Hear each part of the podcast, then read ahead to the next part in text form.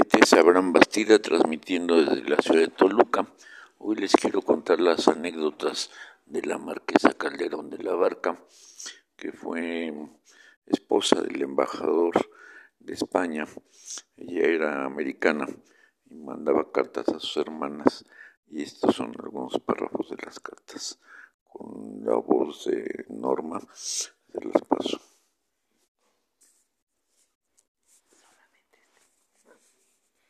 Viaje a Toluca por la Marquesa Calderón de la Barca. A las seis de la mañana del día de hoy, varios de nuestros amigos se juntaron para acompañarnos a la diligencia que por desgracia no pudimos reservar para nosotros solos, pues que en el momento actual todo el mundo está de viaje con el objeto de asistir a la gran feria anual de San Juan de los Lagos, que comienza el 5 de diciembre y en cuyo camino se encuentra Toluca directamente por fortuna la diligencia se había quebrado la noche precedente y fue preciso repararla. De otro modo, nos hubiéramos visto precisados abandonar varios artículos importantes, porque en la confusión de la partida cada cual volvió algo en el hotel. Calderón, su fusil, su saco y yo. Todo y muy especialmente el libro con que intentaban matar el fastidio entre México y Toluca.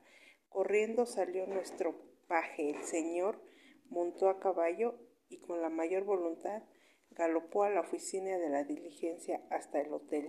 Poco a poco fueron viniendo los artículos olvidados. Trepamos al coche, el cual estaba tan lleno de que apenas pudimos mover nuestras cabezas para gruñir un adiós a nuestros amigos. El coche se fue echando chispas por las calles, atravesó la alameda y poco a poco empezamos a acomodarnos y mediante ligeros arreglos de capas y zarapes quedamos menos amontonados, entre que y yo estaba sentado un padre de tipo enteramente indígena y enfrente a una mujer horrible, larga, flaca, de cara de pájaro, con dientes negros como el carbón, dedos semejantes a garras, bocio y ojos saltones, que parecía ascuas. Por lo, por lo encarnados, de tiempo en tiempo se dedicaba a beber aguardiente. Había también algunos hombres sepultados en sus harapes. Después de satisfacer mi curiosidad con un breve inspección de nuestros compañeros, quise distraerme en la lectura del... Pero el, el camino que conduce al desierto y que ya conocemos por haberlo pasado a caballo es sencillamente espantoso. Apenas pueden las mulas.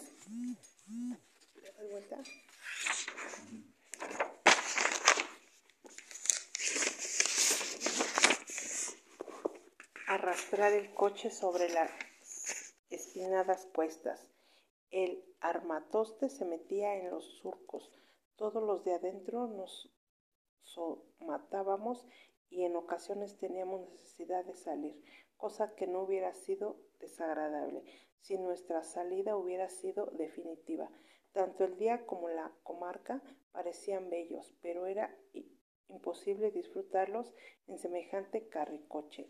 Casi dimos gracias a Dios cuando las ruedas se atoraron en un profundo surco y nos vimos obligados a descender y a caminar a pie durante algún tiempo. Ya habíamos antes contemplado la vista desde estas alturas, pero nunca su efecto nos había parecido tan sorprendente como ahora. La vieja ciudad, con sus torres, sus lagos y sus volcanes, se bañaba en las brillantes rayos del sol. En el cielo no había una nube del lago, no emanaba la menor exhalación y las montañas esplendían sin una sola sombra.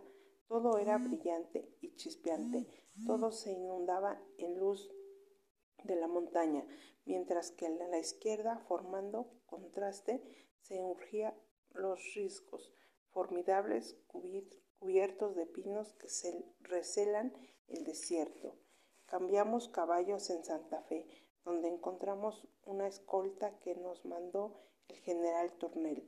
precaución necesaria en estos caminos, abundantes en ladrones.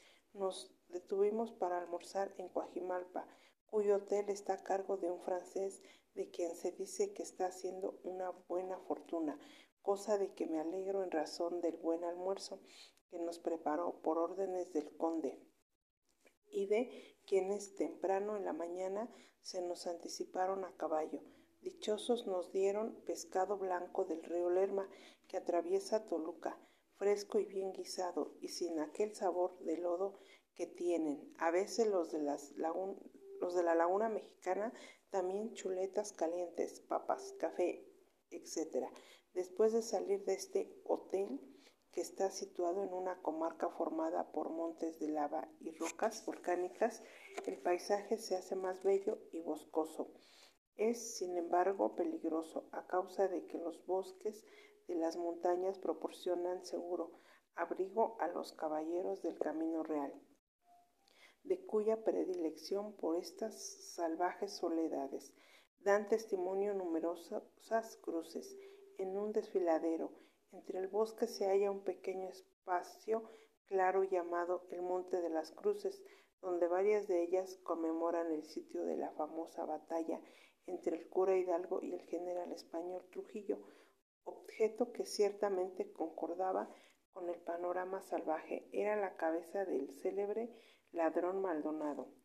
Clavaba en el pino bajo cuya sombra cometió su último asesinato está ahora enteramente negra. Muestra sus dientes como advertencia para sus camaradas y estímulo. Para los viajeros desde la edad de 10 años hasta la de 50 se dedicó a la honorable profesión de bandolero y por fin le llegó el momento de expiar sus crímenes.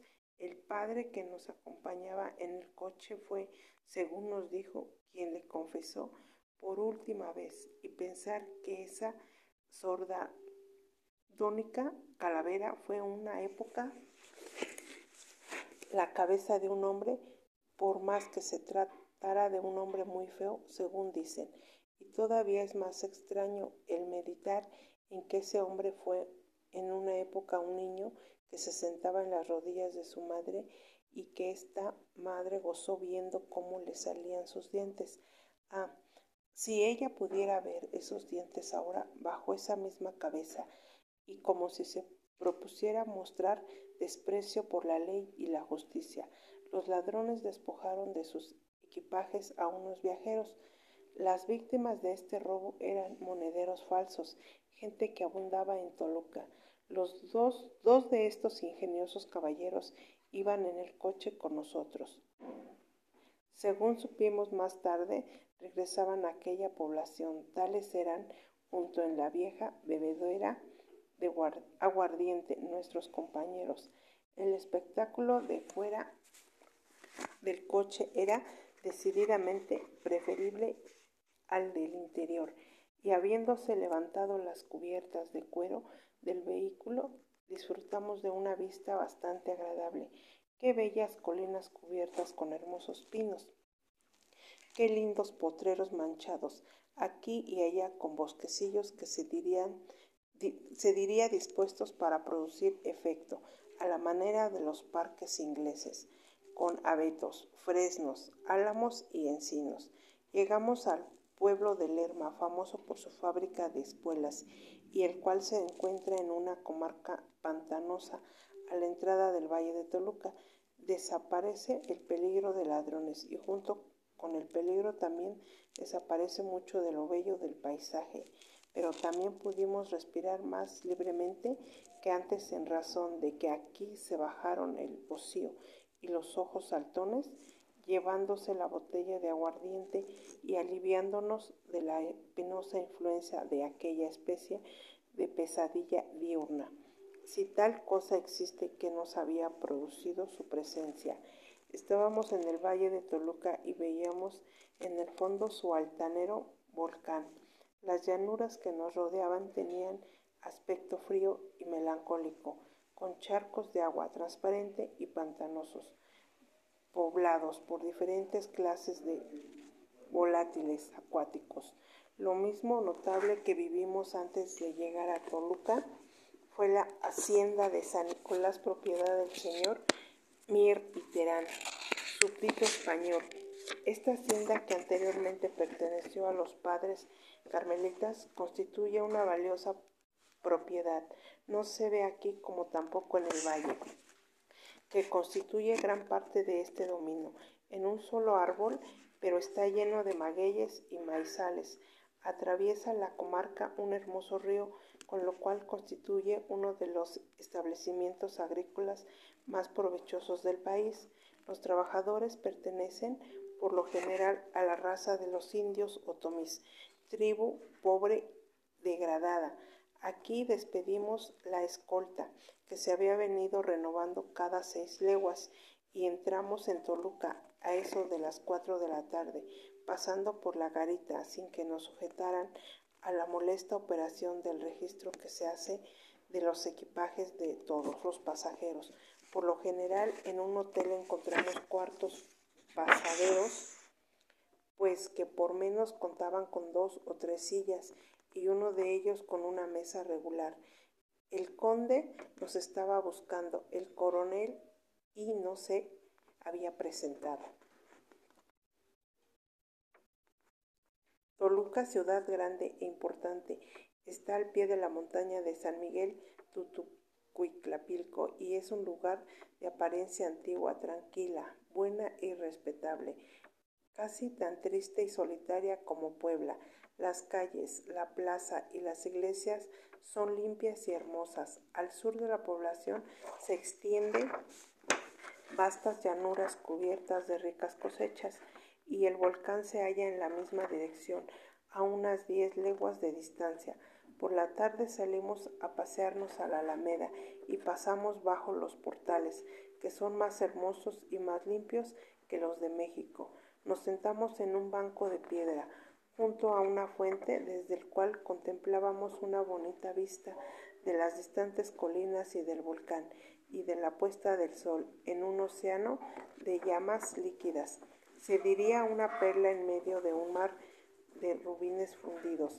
A la alameda no había sido muy adornada y está eternamente abandonada. Pero han abierto senderos a través de la hierba y con estas últimas estaban haciendo heno.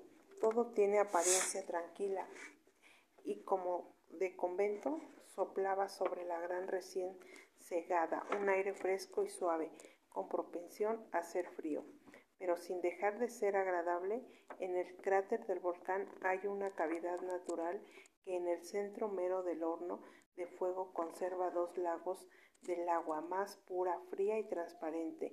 Dícese que desde su cubre se disfruta una vista muy bella y muy extensa, pero que en ascenso es fatigosísimo. No obstante lo cual ha habido quien lo haga, en el más grande de los lagos ha habido viajero que se embarque en una canoa, pero creo que nunca se le ha podido cruzar a causa de la idea vulgar de que es insondable y tiene un remolino en el centro. El volcán está a unos 15.000 pies sobre el nivel del mar y a 9.000 pies sobre Toluca. No es tan majestuoso como el Popocatépetl, pero con todo es un volcán respetable para ser de provincia, muy decente, como decía un hombre hablado, de las pirámides que adornan las maravillosas grutas de Cacahuamilpan. Ordenamos nuestra cena en el hotel y vino a vernos el comandante de Toluca, don Miguel Andrade, que es el mismo oficial que salió a nuestro encuentro cuando llegamos a México. Debo declarar con pena que la distinguida concurrencia formada de seis personas hubo de sentarse a comer frijoles y aves, con solo tres cuchillos y dos tenedores en conjunto. Los previsores viajeros habían traído buen vino, sin embargo, y si nuestra cena no fue de lo más elegante, por lo menos estuvo muy alegre. El coronel llegó a eso de las diez, pero todo el mundo está de acuerdo en que los animales necesitan descansar un día, y en tal virtud pasaremos en Toluca el de mañana. Hemos pasado el día de hoy poniéndonos de acuerdo acerca de la ruta que deberemos seguir, prefiriendo no la más directa, sino la más agradable. También hemos paseado por la ciudad, que en tiempo del sistema federal era capital de Estado. Hemos trepado por algunos de los escarpados caminos cortados a través de los cerros, en cuya base se encuentra la ciudad. Por último, nos hemos dedicado a admirar las iglesias y los conventos, así como las anchas y bien pavimentadas calles y las hermosas casas pintadas de blanco y rojo. Se ha decidido que en la primera noche de la peregrinación solicitaremos hospitalidad en la hacienda del ex ministro Echeverría, llamada La Gavia, y situada a unas diez leguas de malísimo camino de Toluca, la cual a su vez está a unos dieciséis leguas de México. Una vez hecho todos estos importantes arreglos y formado el plan de nuestro viaje, estamos a punto de retirarnos a descansar con la agradable perspectiva de no volver a montarnos en un vehículo de cuatro ruedas, llámesele carro, carruaje, coche o diligencia, sino hasta que regresemos aquí. La operación de la carga fue difícil. A primera hora en la mañana había que disponer las mulas, ensillar los caballos, una de las mulas estaba coja, faltaba otra. Los baúles eran demasiado pesados y así sucesivamente nos levantamos a las cinco, nos vestimos a la luz de las velas, tomamos chocolate, nos pusimos las mangas y luego nos plantamos en el corredor para ver el patio donde iba, iban adelante los preparativos. El coronel llegó a las siete con un soldado para acompañarnos en parte del camino y salimos mientras todavía hacía mucho fresco, sin esperar el resto de la partida. Al pasar por, los, por las calles nos pareció Toluca silenciosa y respetable, con sus viejos conventos y cerros oscuros. El camino era, después de salir de la ciudad, pedregoso y montañoso, y al llegar a un ranchito que tenía un viejo oratorio decidimos detenernos a esperar a nuestros compañeros de viaje. El coronel nos divirtió con la narración de sus campañas contra los comanches, en las cuales ha recibido terribles heridas. Singular contraste el que forman esos bárbaros feroces y los indios bandadosos del interior. Él considera a aquellos como pertenecientes a una raza excesivamente hermosa, cuyos recursos para la guerra y para el comercio son tan grandes que a no ser por su natural indolencia sería empresa casi imposible de, la, de rechazar sus invasiones, como el coronel. Tiene obligación de regresar a Toluca, nos dejó al cuidado del soldado. Esperamos en el rancho cosa de media hora hasta que pareció nuestra gente con larga fila de mulas y de mozos. Los caballos venían lo mismo que la gente, vestidos a la mexicana, que es en el mundo la mejor manera de vestir para un largo viaje a caballo. El coronel se sentía quedado atrás para conseguir una mula y otro, como hay dos caminos, sucedió que con nosotros, según ocurre generalmente en estos casos, escogimos el peor, que nos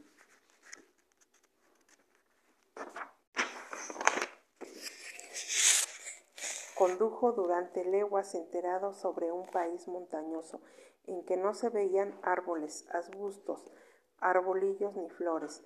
Pasamos frente a una miserable choza aislada y luego nos encontramos con un solitario indio que nos mostró sus blancos dientes y a pesar de la carga que le abrumaba logró quitarse el sombrero de encima de sus huedejas y nos dio un amable saludo, pero por lo demás desde Dan hasta Berseba, es decir, desde Toluca hasta La Gavia, todo era desolación. A eso de las doce hubiéramos podido jurar que atravesábamos las ardientes llanuras de Mesopotamia, a pesar de que soplaba de cuando en cuando sobre nosotros una brisa fresca que servía tan solo para que después sintiésemos el calor con mayor fuerza. Atravesamos barrancas tras barrancas. Los caballos trepaban sobre un precipicio y salían de él para entrar en otro precipicio. A eso de las dos parecíamos de hambre, pero no se podía conseguir nada hasta Nabucodonosor se hubiera encontrado en un atolladero. El conde logró comprar algunas granaditas y maíz tostado a un indio, lo cual nos tranquilizó por un corto rato. Procuramos consolarnos presentando atención a nuestros arrieros, que cantaban en coro algunas canciones semisalvajes, conforme guiaban las cansadas mulas sobre los abrazados cerros.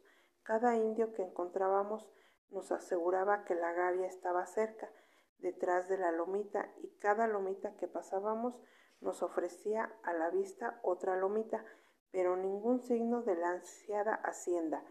Nunca había o había yo contemplado camino más desierto, desprovisto de árboles y fastidioso que este, del cual nos hemos vengado dándole por humanidad el nombre del camino de las trescientas barrancas. Sin embargo, no hay mal que dure cien años y entre tres y cuatro empezamos a ver la gavia, edificio largo y bajo cuya entrada se nos figuró a la del jardín del paraíso terrenal.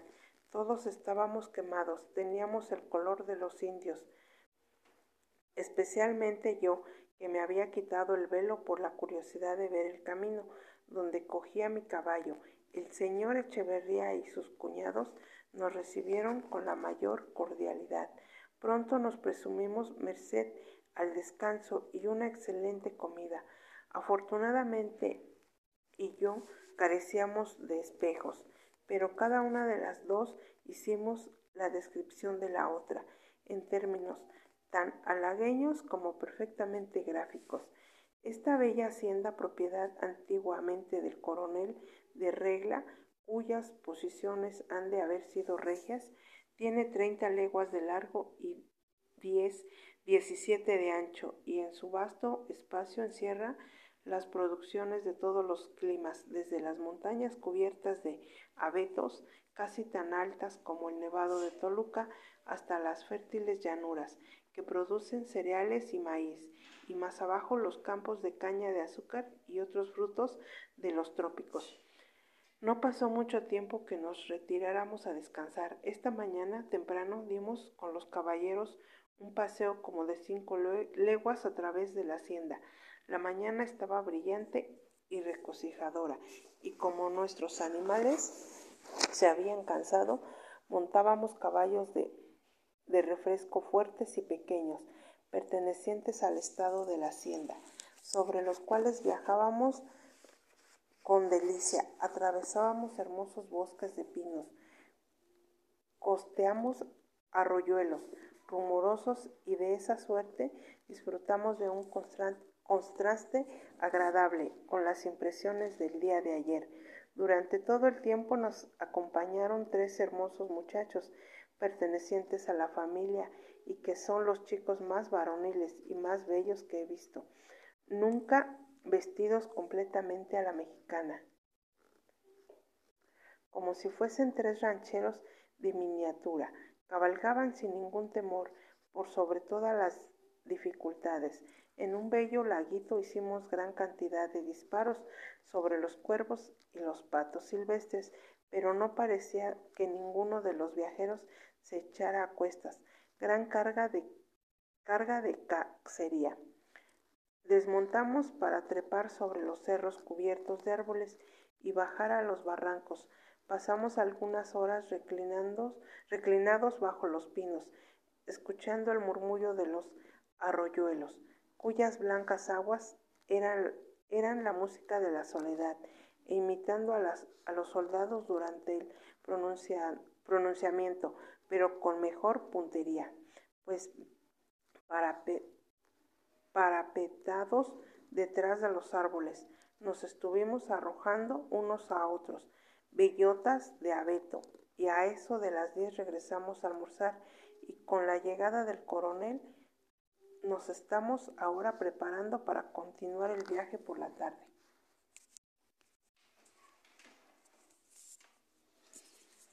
Esta es la narración que nos hizo la marquesa Calderón de la Barca, cuya biografía después se las platico.